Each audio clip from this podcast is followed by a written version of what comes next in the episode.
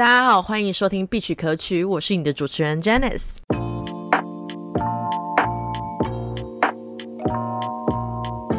今天我的节目来宾是我的闺蜜 Joy，她在这一节访谈当中想要跟我分享一下，她是怎么样从美国海归回台湾之后，找到她的第一份工作，在台北爱乐电台成为一位主呃常驻的节目主持人。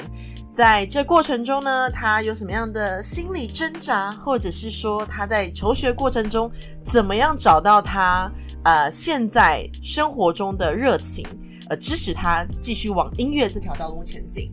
如果你想要了解一下，了解更多我的闺蜜的成长经历，有关她怎么样变成一位气质美女的话，那就继续听下去吧。回到我们节目，今天是我我的来宾，我的来宾叫做 Joy，他是我的很多年的好朋友，我也忘记几年。然后我们要先介绍、回顾一下我们当时是怎么认识。哎，刚刚是已经开始了吗？对啊，已经开始，还没进入状态。我们节目就是随性就开始了。我们什么时候认识的？大概是我大三左右，大三，所以应该是十年，有没有？有十年喽。呀，在哪里认识的？怎么那么有缘？你刚好像说跟我说补习班，对呀，那时候为了补托福嘛。然后我好像坐在你前面，还是坐在你后面？嗯。然后我转头回去跟你借橡皮擦之类的东西。哇，你连第一幕都记得哦！我好像记得是这样子。嗯，我对你的印象就是你常会穿飘逸的洋装，很有打扮的来上课，然后也蛮积极。我大学完全没有时尚感，怎么会有飘逸的洋装这种？我的意思说，有那种有经过打扮的，不是穿着随便就来上课。真的吗？真的。然后我就记得你应该算是班上那种数一数二比较积极、会发问的同学，也仅此于如此而已啊。就对啊，这个胜过一切了，好吗？OK，哎，不是，这个是影响人的一生的态度，一生的走向。对啊。然后后来我们就聊天，然后聊天之后就留了留了联络方式，然后就变脸书朋友，就变脸书朋友，然后又怎么样？应该说你后来有去，你有去美国，对不对？然后那个时候我们并没有说真的有很密切的交集，就是说会看你的生活的照片啊、点赞啊什么什么，可是并不会真的有那么多的讯息的联络。然后可能要到毕业之后。然后我出国，然后还是什么，反正就是分隔两地。然后呢，我们可能就是偶尔我回来台湾有见面，我觉得都是在那个很少数的见面的状态下，让感情更好。喂，你也觉得哦？我也觉得耶，人才会珍惜呀。Come on，就觉得这个女的好难约哦，要珍惜跟她相处。谁谁很难约？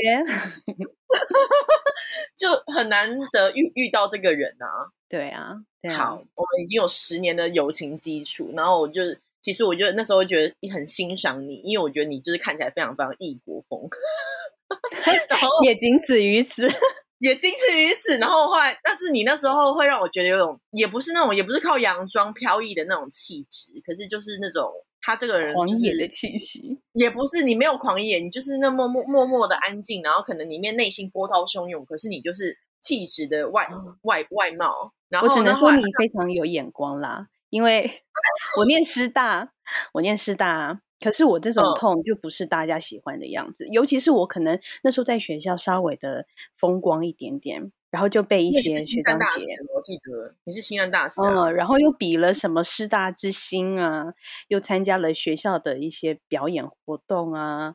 所以就算是一个戏上有一点有名的人，哎，这一集会不会红到师大去啊？呃，anyway，所以就因为跟师大的本身的校风稍微不太一样，那学长姐哎学弟妹也是，就是比较保守一点点，比较乖的那种。刚好我就比较不是那样，我就很爱到处碰这个碰那个。然后就反正我也不知道，到实际上是学长姐到底心态是什么，但就好像有点被他们。哎，我很喜欢，我很喜欢你的痛，因为我不是念师大，我是念福大，就会觉得说这个学校的学生好像都很爱念书。可是你当然看到你的时候会觉得你很爱念书，但是你又不是那种书呆子，然后觉得对啊比较比较容易亲近，嗯之类的。好，Anyway，为什么今天想要邀请你当我来宾？是因为我觉得你做了一件让我觉得还蛮就是神奇的决定吧，就是你当时你在美国念书回来，然后你你的大概我我能说一辈子吗？都跟音乐有关系。嗯，当然你可能在美国有工作机会，或者是已经开始建立一个小城小小城堡了，现在叫城堡嘛？城堡。但是你那时候就决定回来，然后进入了一个工作，我会觉得啊，我那时候第一个想法就想说。他请得起你吗？然后就觉得，再来就是觉得啊，你怎么愿意？毕竟跟每个拿的薪水会不一样的时候，跟自由自由程度也会不一样的时候，你就想啊，你会想要去那边工作。然后我说实话，我还我第一年、但半年、一年的时候，会觉得他会喜欢吗？他会喜欢吗？这这个问题在我脑袋中。嗯嗯。可是你现在已经做了很久了，好像我们没有没有真的就是去聊很多关于这方面的想法。我觉得还蛮奇妙的，应该说不是为了一件事而去从事这个工作。我稍微讲一下我之前在美国的事情，就是介绍一下你之前在美国的工作。对我那时候在美国毕业之后就开始是教音乐嘛，就是可能是去教室会有私人的学生，主要是教钢琴为主，然后还有表演。那实际上你拿这些配。很少，对美国人税金又这么高，对对，嗯，所以就是说，其实真的换算下来，生活品质并没有说到这么的好。虽然说，真的，你如果是要做艺术的话，在那边非常的方便，很多的机会。But anyway，但是那时候签证就是一方面是到期了，然后二方面我觉得，嗯，有一点想回来。重点就是回来之后，我就觉得。我想要，因为老实说，我是一个喜欢尝试多方事物的人。嗯，然后我之前做的是 part time 的工作，freelancer 的工作。然后回来台湾，觉得哎，因为又看一下环台湾的环境不太一样，觉得好像比较需要正职。嗯，然后我就想说，哦，那试试看，找找看正职的工作。然后我就找找找，啊，看到 OK，台北爱乐电台。当然，以前小时候比较住在北部的学音乐小朋友非常多，或者说爱乐人都有在听这个电台。然后就哇，爱乐电台，然后就看他们上面有在争什么什么东西啊，哎有真主持人，然后他就写说，嗯，就是喜欢呃音乐啊，然后可以表达什么什么干嘛，中英文算流利这样，我就觉得嗯，好像符合我的样子，因为我以前在当亲善大使的时候，就常常当司仪啊，或者说做导览，会接待外宾什么的，嗯，对，然后我自己又学音乐出来，我就觉得应应该这个我做得起来吧。想说我就去看看呢，然后老实说啦，我觉得我的骨子里有一点爱线，所以呢，所以我想哦，主持人呢，我想要当，然后我就去哦，然后我就去啊，OK，所以反正就是他呃的面试过程，第一个是你要先去做纸笔的测验，那这个纸笔的内容，测验内容啊，就是考你对古典音乐史到底有多了解，真的假的？所以他就会他就考你说，比方说，OK。这个作曲家他有什么特色？然后他的曲子是怎样？然后等等他哦，三面吧，我记得。然后我就写一写，写一写，我就 OK，好了，maybe 可以吧。反正就是后来就因为我们公司是呃都要老板亲自来面试哦哦哦，所以我就老板来面试啊。老板是所谓老板是就是说呃电台老板吗？董事长？对对对。耶。好好好，对，因为我们的董事长他比较属于亲力亲为，凡事都要他来那个做的。Anyway，他就来面试我们，面试过程超级久，就大概讲了两三个小时，就主要都是老板来讲话，他就说我们电台怎么样，然后理想正在做的事情，叭叭叭叭叭。好，然后其实没聊几句，老板就是发现到我是属于那种嗯喜欢 show 的那种个性，看得出来，可是都是都 是他在讲话哎。看得出来，还蛮厉害的哦。对他，其实他就是跟你讲几句话，他会知道你是怎么样的一个人。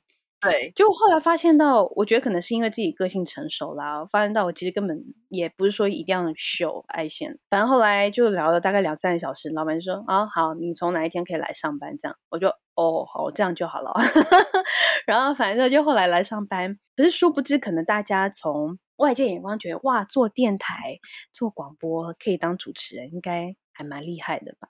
不过我得老实讲，就是说现在啊，因为媒体产业的转变嘛，就是说广播基本上它比较算是讲不好听是黄昏市场。当然你可以做黄昏黄黄昏产业，当然也可以做一些转型。但 anyway，就是说我进去的做想要做主持人这一件事情，可能没有大家想象的哇这么的光鲜亮丽，跟过去一样。我在应征这个工作之前，我就 DJ 一个小时时薪多少这样？哦，对啊，黄金时期真的很厉害耶！好，大家有兴趣哦，Google 哦，自己找哦。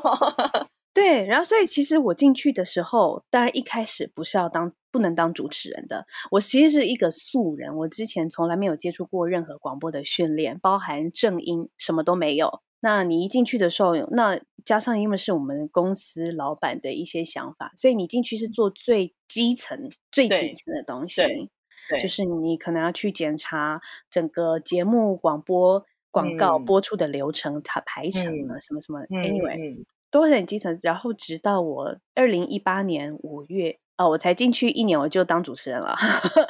反正就是开始当主持人呢。然后所以你是几年几年几月进去？你记得吗？我是二零一七年五月中旬，是 OK。然后我二零一八年三月开始主持节目，嗯，对，所以一直当到现在。那中间就是一直持续是做带状的节目啦，礼拜一到礼拜五。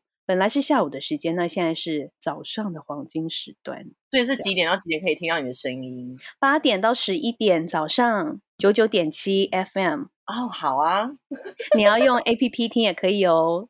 世界上任何国家都可以听得到。哎，那个那个节目名字吗？还是你点就是转进去？就是因为有时候现在都流行，就是你有一个。九九点七点一或九九点七点点几，然后有子，就是他的小孩的分分支这样子。哦，现在点进去就是我的节目《早安爱乐》。早安爱乐，OK，清新。所以你刚你刚刚介绍了面试经过，还要写三页的那个古典，哎呦妈呀，进不去。然后然后就进去的工作，你刚开始在做基层。所以那时候，你那时候还还你还跟我讲说你要轮班，对不对？现在还是要轮班，就是说我们一直都是采那种排班制的，就是早班、中班、晚班。那我现在因为我上班的时间，应该说我们都是正职啦哈。然后，但是因为我主持节目是早上，所以最近就比较是排被排到早班。早班是五点半上班吗？没有那么恐怖啦，七点钟。哦，那你喜欢？你最喜欢这个工作的什么？我觉得其实很奇妙的一点就是，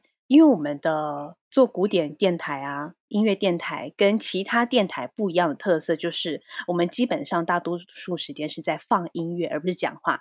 比方说，如果你去听景广，OK，他可能报路况嘛，说别的电台是跟你聊什么是聊什么，但是我们电台就主持人讲话的。部分比较少，比例比较少，那大多数是放音乐。然后呢，我觉得其实最有趣的事情，就是因为，因为你通常你当然放的都是好音乐，很好听的或者是很经典音乐。然后呢，你就是在那个主主控台，然后我跟大家介绍这首曲子，好，我们一起来听。然后，所以你是实际上跟听众一起在听这首曲子，然后有时候你就会被那个音乐的现场的感觉震撼感。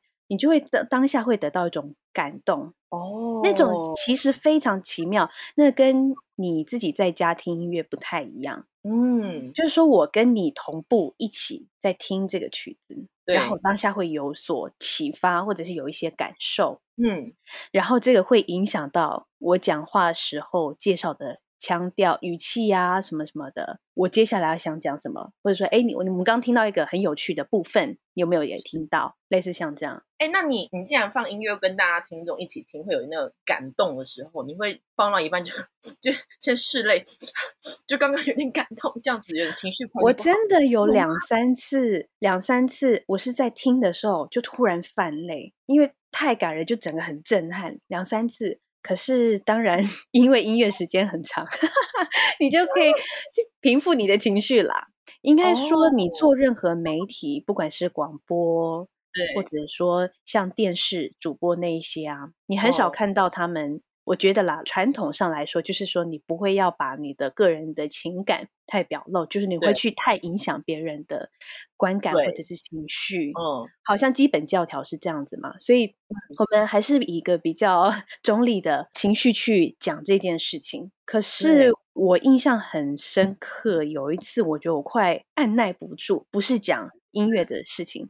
就前几个月那个台铁不是发生事故吗？是，就是因为是说被那个工程车扎到嘛，然后导致出轨，然后好多人丧生。然后那个时候我记得是早上的事情，嗯然后马上就要接到我节目了。嗯然后那个时候我呃，我就有看到那个新闻，应该说我本来就已经排好了我今天要播的曲目，对，对然后看到这个新闻，我就临时抽换抽换一首，比如说比较祈祷类、比较安静的，嗯然后这个是送给罹难者的家嗯属或者什么，嗯然后请大家祈祷。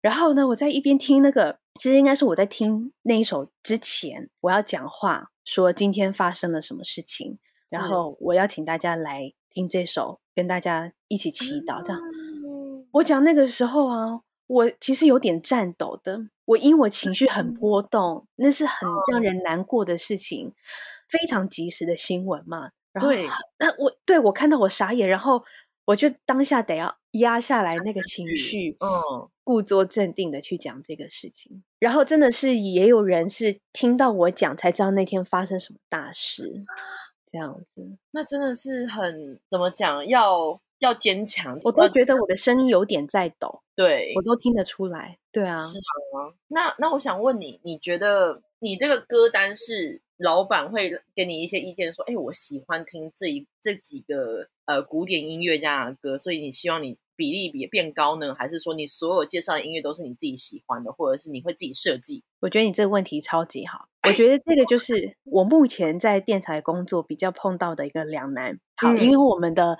这个电台的定位就是古典音乐嘛，然是后古典名曲。那很多我们的听众是从二十五年前，因为二十五年前就开始剪台，这样一路听下来哦，所以基本的痛调是古典音乐。可是我嗯个人是除了听古典乐之外，我也喜欢听别的，比方说世界音乐或者什么嗯样的音乐，我也喜欢听。嗯，那我又觉得说那些音乐也很好啊，时不时的可以跟大家分享一下嘛，对对？然后呢，我就呃有时候会插入这种音乐放给大家听。对，可是你那个比例你就必须要拿捏，因为哦。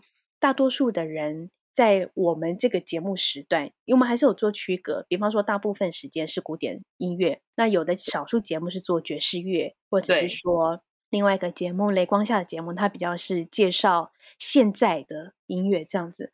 好，那如果说我的节目定位是古典音乐，然后还是必须要是名曲，不要太放那种大家没比较没听过，好吧？那我大部分时间会去遵守，不然你会遭到 客诉。我才要我要讲一个很及时的消息，今天的消息，哦，好？应该说我之前哈，好，我知道我有在定位，可是呢，我又觉得我们不能总是都听一些你都一直在听的东西啊，你可以试试看新的啊，那些比较没有在被放的，他们有他们很有趣的地方，我想要介绍给你听。对，所以有时候我我会那样，然后呃，一年多前就被人家打电话来说，王杰的这个节目不好听，没有旋律感。真的假的？你就就是帮穿插那一首，然后被听出来耶？诶，不是只有一首，我我觉得就是说我有时候会那样子，就说我的节目没有旋律，然后我听了，我当下当然很想反驳，那主管告诉我的，我当下很想要反驳，因为我就觉得说，嗯，难不成旋律好听才是一切吗？嗯，我会那样子觉得嘛，就觉得说哦要应该要走出自己的世界啊，听听看不同的音乐啊，我会那样子想。然后，但是我还是经过了自己的一些反省，然后有调整。那实际上，我现在节目状况也比较稳定，我听下来自己也觉得蛮开心。然后我刚刚讲一个即时新闻，就是今天早上，是今天是端午节，是然后我今天有个主题，就是说，因为今年疫情的关系嘛，我们都没有龙舟比赛啊，没办法对划龙舟或看龙舟比赛。我那我想说，OK，那我放一首呃比较激昂的，跟水、海水、河水有关的主题。OK，然后呢，然后在这两个小时的节目当中，我就选了很很多，不管是那种古典的交响乐，或者是说、哦呃简单的钢琴的那种，我就选的超级棒。然后有一个有一段节目破口，我是选了一些比较民族性的呃世界音乐，我介绍了传统的北京呃那个维京人海 OK，海盗 他们以前唱的音乐。哦，然后我介绍了一首是蒙古的歌手，超好听，他的曲名叫《九个海洋》，类似像那样。然后我就播了几首。然后我有一个同事，我今天在家嘛，然后我有个同事在上班的啊，他传讯息跟我说今天的很好听，啊，我就开心啊。过没多久，他又传来一个讯息说，哎，我刚接到了客诉，有人打电话来，有人打电话来说那种古代的原住民，类似原住民音乐不好听，那种古典音乐听起来很像同一个人呢，怎么会是很像同一个人？可能不是，可能不是，我也不晓得。他说那种古典音乐的优雅的才好听。然后他说：“难怪广告这么少。”哎，广告少跟我本人没有关系，是因为我们现在真的没有广告。这位小姐先生，我觉得听了傻眼，但是我可以理解，就是他应该是常年嗯很习惯听这种古典传统名曲的西方的欧洲的古典音乐，然后他就很不习惯我，因为我是新上任的，我是新新接这个节目时段。那原本的这个主节目主持人，他做了二十五年，就是早上的时段，所以他累积了很多的忠实听众。嗯，那我可以理解说，呃，很多人在这个时候需要一点点适应期。是，那我尽量也是配合。你从一个主持人二十五年接过来，耶？对呀，他基本上已经是本台最老的节目了，然后非常的有名气的节目跟。非常有地位的主持人，然后所以那因为他退休了，所以我接这个节目，我已经可以预想到，就是会有人对我的不适应，或者对我的不喜好，但我都觉得没有关系，因为这个就是真的是个人的风格以及喜好啦，偏好。那有我也知道啊，有些人会喜欢我这一种，所以不担心，对呀。那我我有另外一个疑问，因为我从小到大尝试过要学习音乐，但是我觉得那不是我的个性。我会当你刚刚分享电音乐电台，别人会不适应这件事情，也会也反映出我很从小到大的一个想法，就是当你在听一些古典音乐的时候，如果大家都是用一个同样的，你会觉得哦，那个人也懂古典音乐，也喜欢你的风格，然后你也跟他一样，你有共鸣，可是。如果你没有那样共鸣之前或之后，你会觉得这件这个音乐这个 segment 很难懂，会觉得那是另外一个世界，你完全进不去。所以我每次有，我当然也会有时候会那转转转转，然后爱乐，想说啊，都是听起来差不多。可是我觉得，如果我听不懂，是不是我不适合听这个电台？可是又会觉得说，如果每个人欣赏古典音乐都是用一样的同一副眼镜或同一副耳机。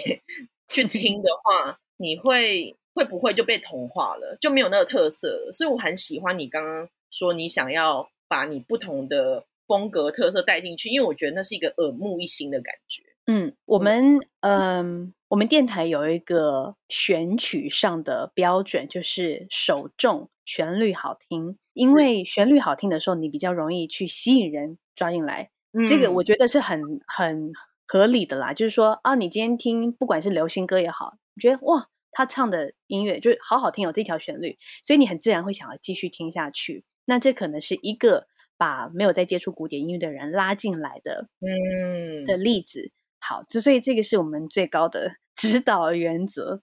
然后，所以就是说，那把人拉进来以后呢，就是开始让他去。培养可能有听这种音乐，有甚至是开始喜欢上这音乐的可能，所以就是说，我们尽量的我们会讲解，可是你会发现到说，我们跟外面呢，比方说去在学在音乐班学的东西，老师教的，跟我们在电台上面讲解的方式非常不一样。我是科班出身，所以我会特别需要去小心这件事情，不能把它讲的很学术化。OK，你会看到在外面有很多人。试着去讲音乐，讲给你听，要很学术化的，或者说你去听音乐会啊，看节目册啊，哦，里面介绍说，哦，这个呃是什么呃几把乐器，然后这个乐器干嘛，然后这个乐器又干嘛，他们做了什么曲式结构上，你看了只会觉得，就只会觉得头昏啦。对啊，对呀。所以说。对，所以我们要做的事情就只是用一个可能跟你生活上有连结的，嗯，比方说这个做瑜伽做这个曲子的时候，你好，你听听起来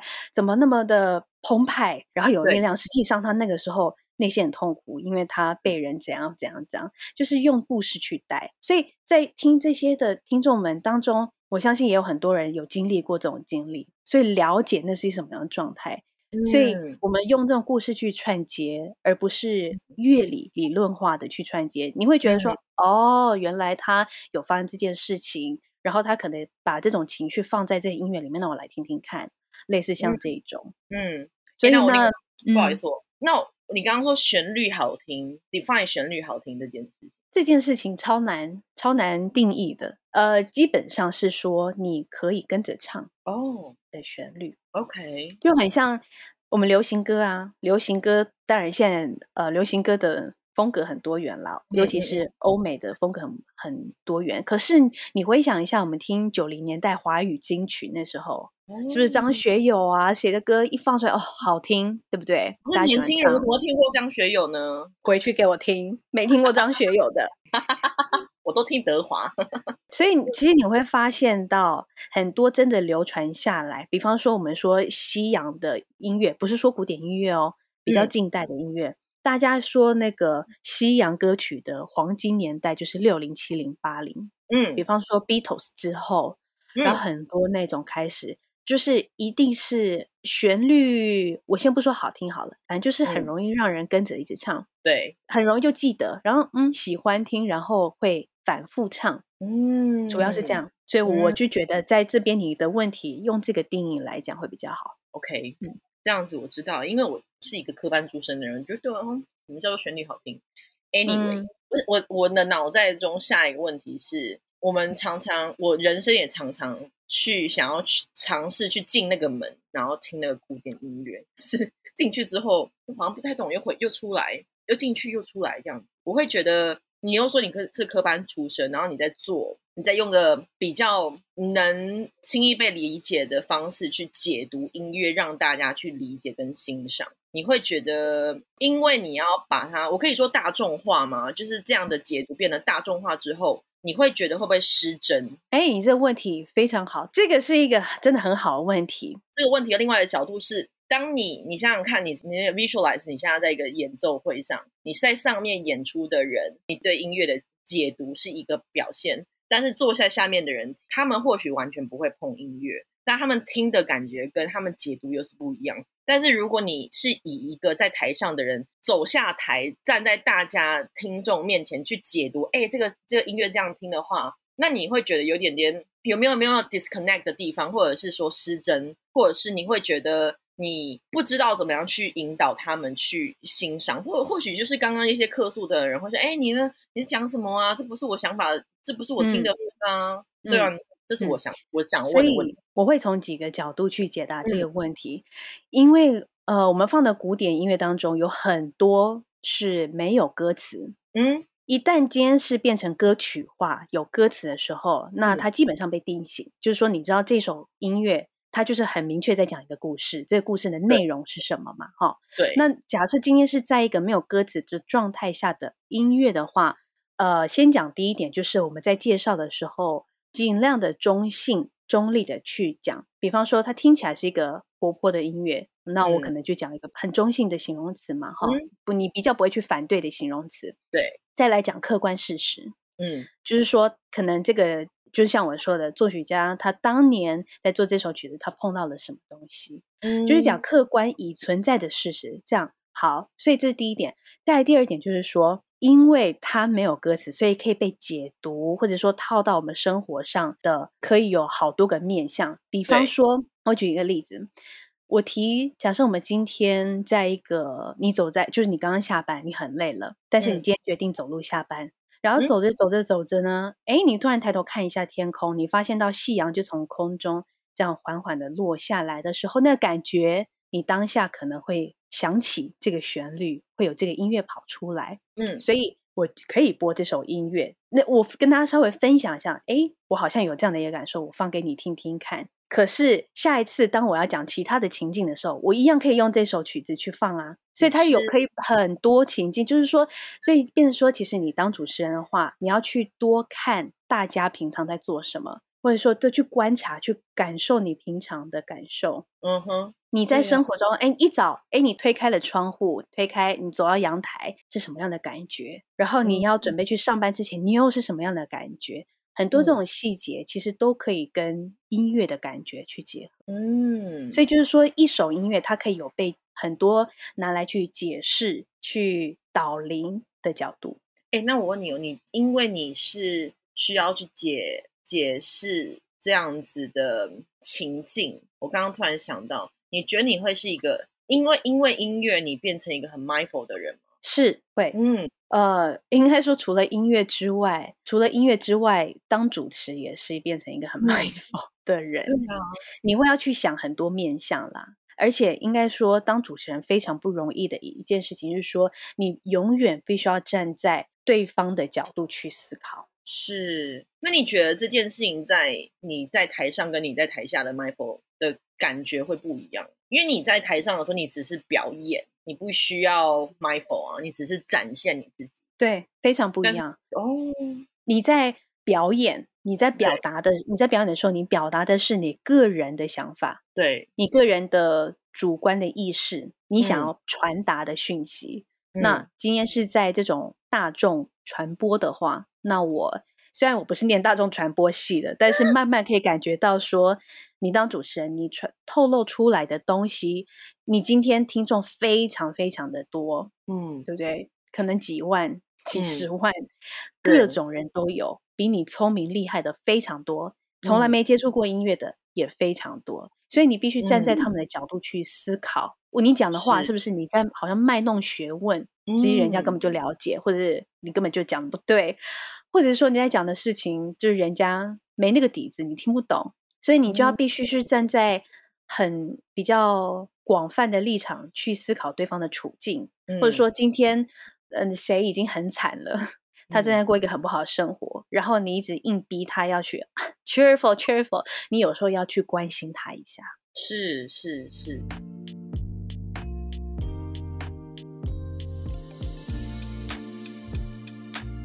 那你已经做这个工作做了三年、四年的嗯吧？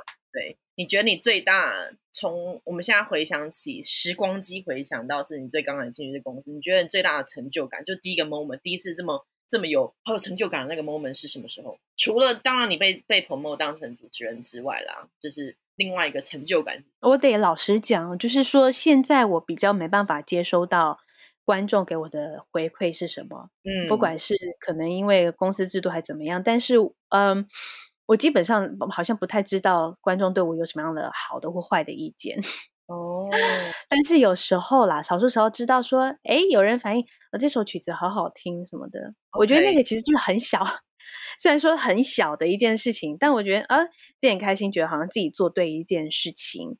嗯，呃，虽然说看到对方大家的反馈不是那么的多，但是有时候看到他们觉得心情因此觉得愉快，或者说让自己好像比较好过一点，我觉得那个是一个很很难很难得的事啦。也是。我哎、对啊，我其实就只是在做的，只是说我们有一这样很好的音乐，我分享给你，然后能让你觉得今天幸福幸福一点，现在嗯开心一点。那我觉得这嗯是一个蛮好的成就，或者说，如果更大的成就是从此今天你开始时不时的会听一下古典音乐，或者时不时的会在更多接触音乐。我这样讲好了，嗯，了解更多，或者觉得我觉得是这样。我希望说，如果像我这种风格比较多元的话，然后你能透过我介绍给你多元的音乐，然后对于很多事情的理解，能够再更 open minded，我觉得这也很棒。或者你就你心，就是你有可能有一些些想法上的改变，我都觉得很很好。我没有要改变你，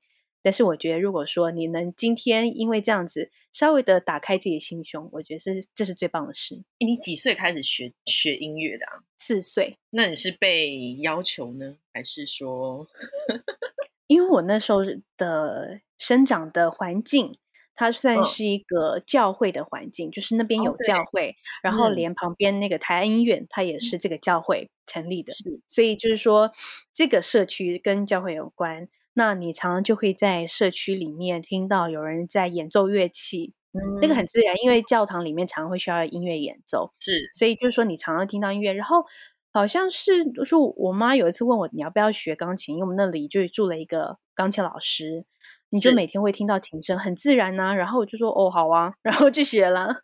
但是我中间有放弃，有快要放弃个真的假的？为什么？因为因为因为跟不上吗？还是干嘛的？也不是哎、呃呃，比较明显的两次，第一次是考高中，那时哦候考嗯上很好的学校，然后我妈会说，哎、她自问我的哦，她说，不然嗯你要不要去当呃医生或律师？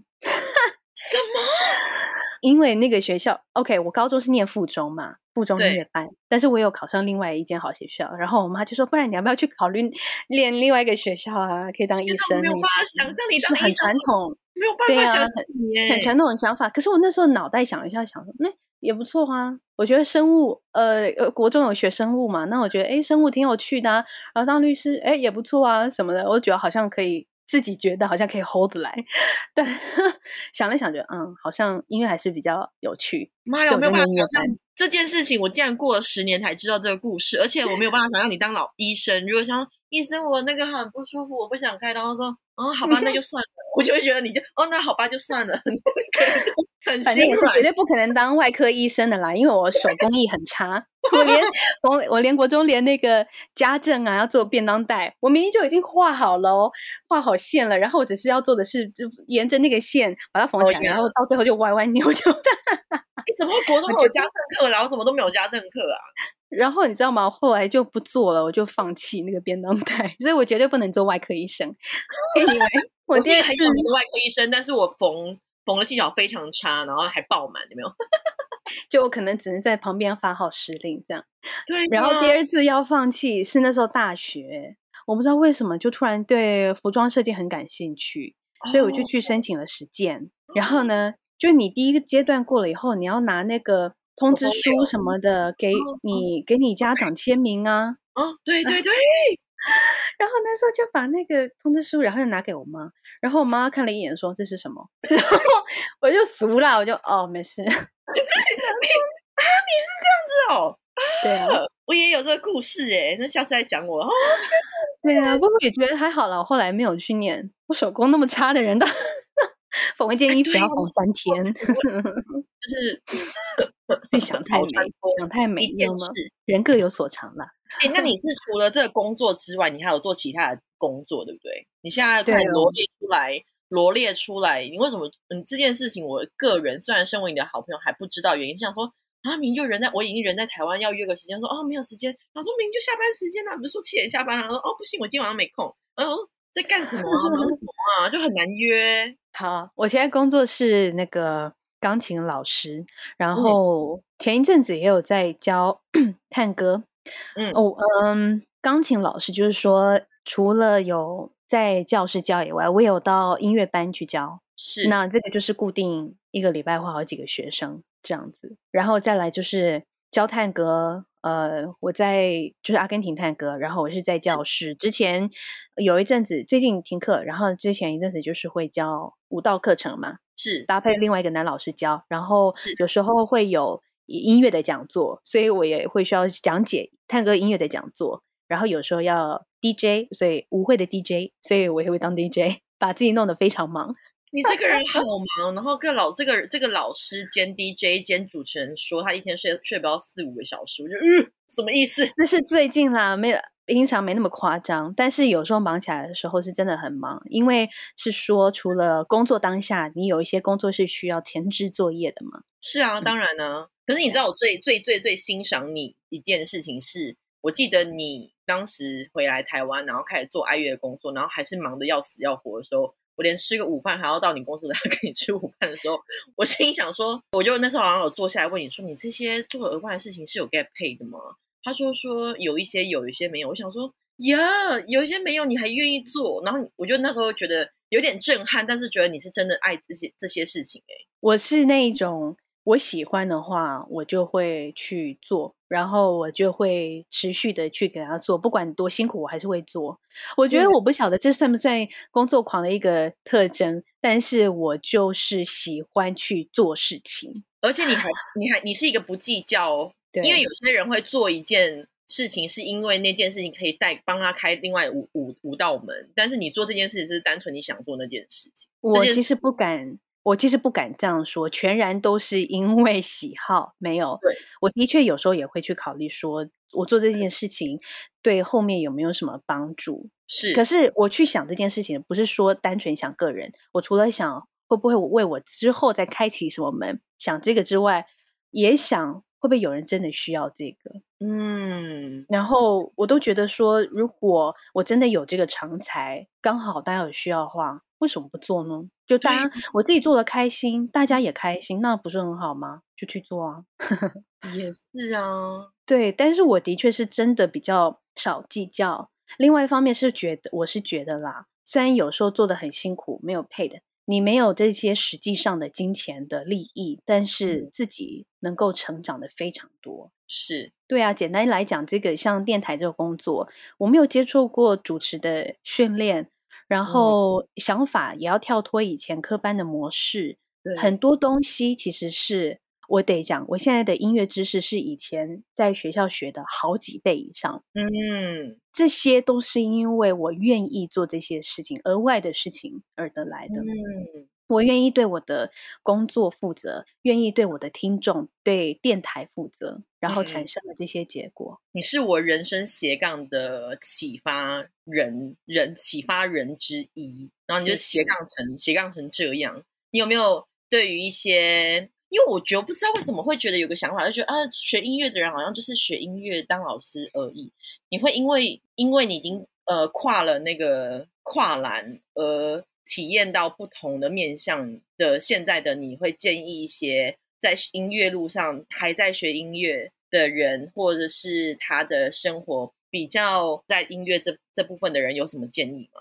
我们常常讲感情，如果你被某一个人抛弃，你会说“天涯何处无芳草”，对不对？是啊，这句话是啊，一样的道理。我们拿到这边来讲，就是说世界上有非常非常多美妙的事情。嗯，音乐它不只是音乐。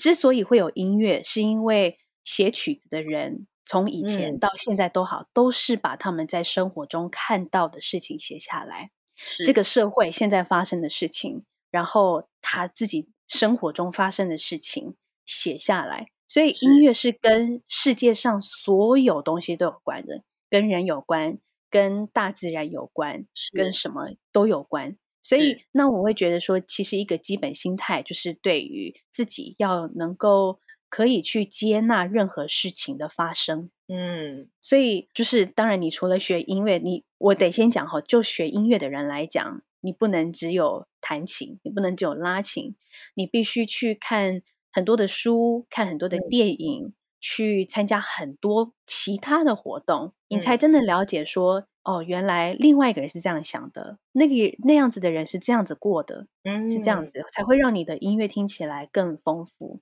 我是站在学音乐的人角度去想，那就另外一件事事情对你好的，实际上来说了哈，因为现在那僧多粥少，嗯，少子化越来越严重。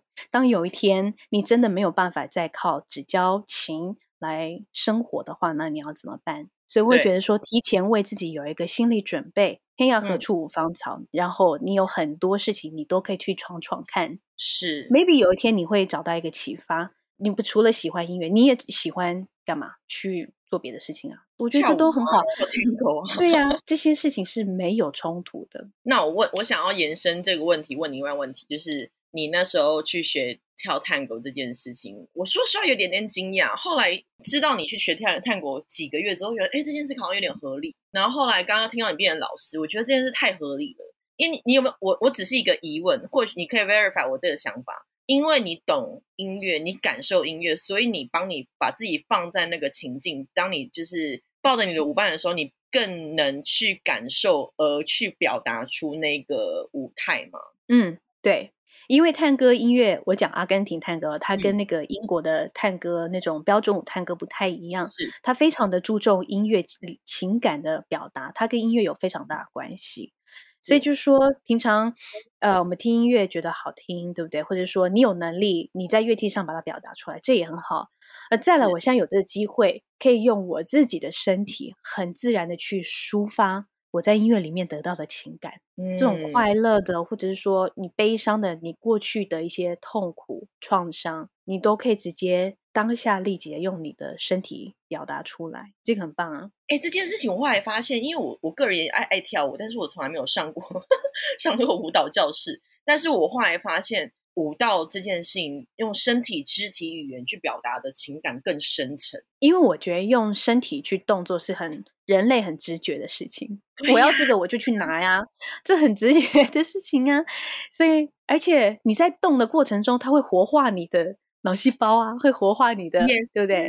很多啊，所以就是说，它是一连串神经的那个 活化的过程。哎，我觉得这件事非常非常好。哎，我想帮帮我们那个广大，因为我们这个节目会爆红，我想要帮广大的呃学生爸爸妈妈来问这个问题。请问要去哪里找到老师？然后，老师你接受的学生年纪是几岁？然后你的教学方法是什么呢？要怎么样去成为你的学生？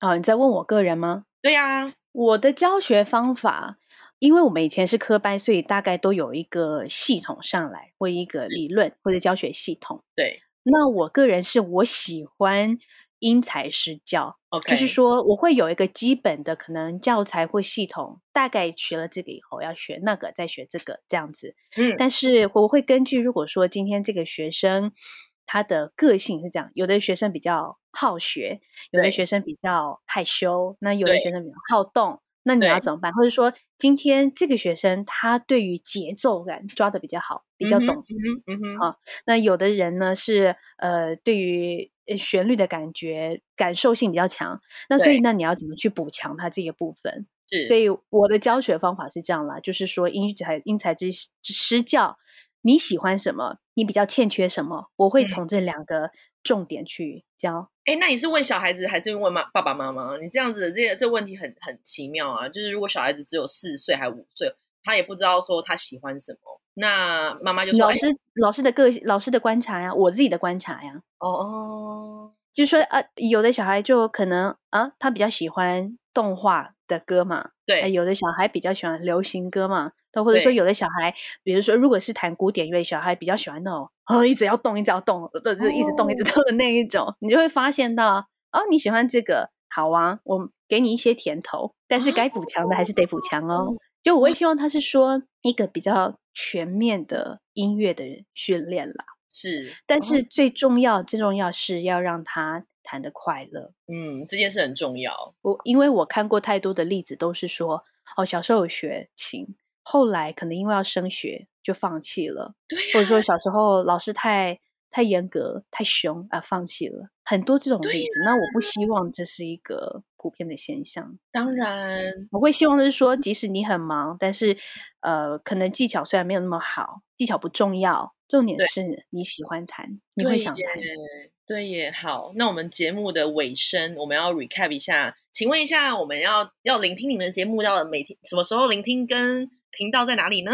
好，如果说是在台湾北部的地区的话，你可以直接收音机打开 FM 九九点七台北爱乐电台。但是如果你不是住在台北北部的话，那你可以用 APP 叫做乐九九七音乐的乐九九七。那因为我们现在也在发展就是网络平台收听的部分，所以可能再过一阵子。你除了用 A P P 以外，你也可以直接打开网页来听。礼拜一到礼拜五早上八点到十点是早安爱乐，然后十点到十一点是另外一个节目，也是我主持的，叫做 Another Story，比较偏音乐小百科类型。哦，好，我们就喜欢王老师音乐，想要更加入王老师探索音乐的世界，请在这个时间收听这个节目。